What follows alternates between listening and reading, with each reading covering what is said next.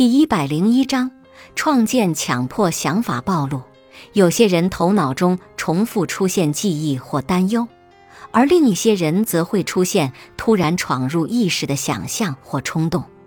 他们没有可以写下来的故事，只是一个画面或冲动。这些人可以使用我们所说的强迫想法暴露。顾名思义，使用这个技术时。你需要强迫自己出现这些你一直努力驱逐的想法。现在你已经了解这种反直觉的行动会获得令人惊讶的成功，是因为我们大脑工作的方式。如果我们努力去忽视或避免想法，我们的大脑会认为它们肯定是非常重要的想法，所以它会不停地让我们想起这些想法。另一方面，如果我们一遍又一遍地想那些想法，我们的大脑就会对它们产生厌倦。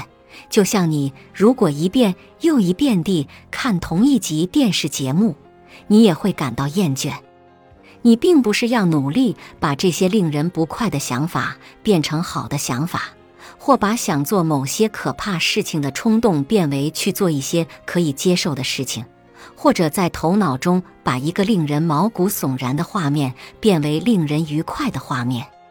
强迫想法暴露的目标是允许想法仅仅是一个想法，一个像其他在你脑子里随意穿行的想法一样平淡无奇、普通的想法，不会让你感觉到极度焦虑。在创建你的强迫想法暴露计划时，有几个问题需要考虑。我有许多不同的想象或冲动需要面对吗？或只是一个？是否有这样一些情境，我出现了那个想法，然后感觉好一些，或更糟糕了？如果我的可怕想法是有关他人的，当这些想法是有关某个特定的人时，会比有关其他人时感觉更加不安吗？有没有一些其他的因素会让某些暴露比其他暴露更容易或更难呢？对所有的暴露来说，最重要的是将暴露分解为可以掌控的组块，并从相对简单的部分开始。这正是温迪所做的。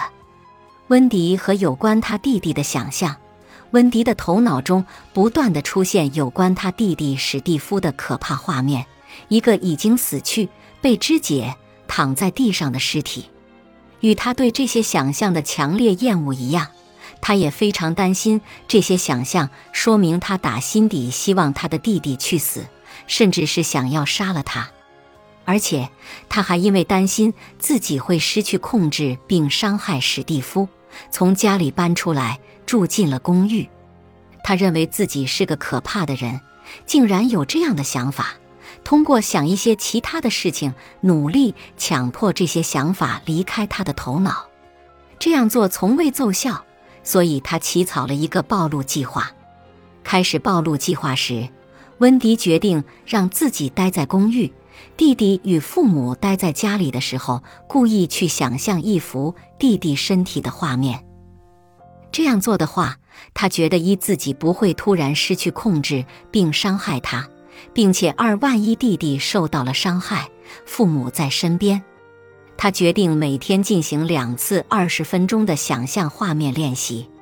他也记得错误的安全行为，并决定想象之后不打电话给史蒂夫，看看他是否还好。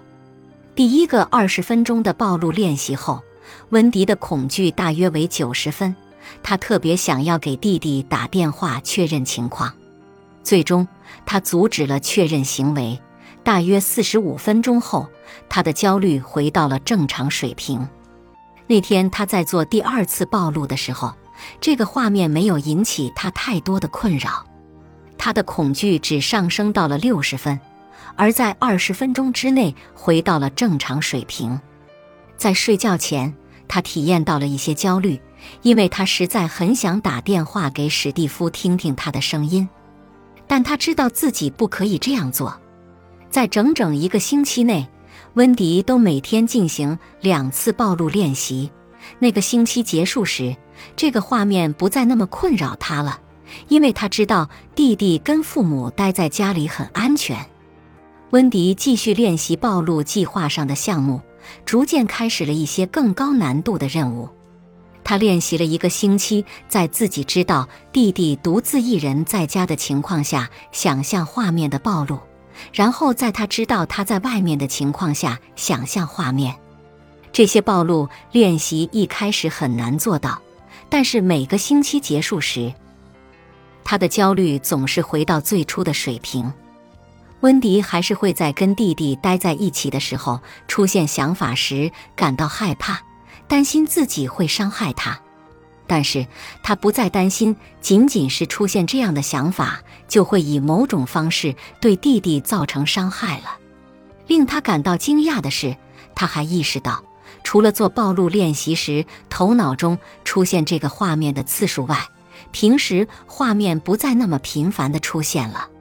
因为温迪和史蒂夫非常亲近，他把这些想法告诉了弟弟。他的弟弟似乎并没有因这些想法引起不安，在稍微取笑了一下他之后，欣然同意帮助他进行剩下的暴露练习。他们做了一个计划：温迪会在父母在家的时候晚上过来，并强迫自己在史蒂夫的房间里想象那个画面。虽然这个暴露第一次让温迪很不安，恐惧达到了一百分。但第二次就变得容易多了。他很清楚自己不可能会失去控制，成为一个他所害怕的骨肉相残的疯子。意识到这一点之后，温迪和史蒂夫进行了一系列的暴露。他们在有几把菜刀的房间里独处时，温迪让自己想象害怕的画面。接下来的暴露都没有引发温迪的焦虑。现在。一年之后，温迪脑海中几乎再也没有跳出那个画面了，而仅有几次他去想这个画面的时候，他并没有出现不安，因为他知道这只是一个愚蠢的想法。他有时甚至会跟这个画面玩耍，他想象尸体站起来跳恰恰，以提醒自己这是个愚蠢的、毫无意义的想象。本集播放完毕。感谢您的收听，喜欢别忘了订阅专辑、关注主播，主页有更多精彩内容。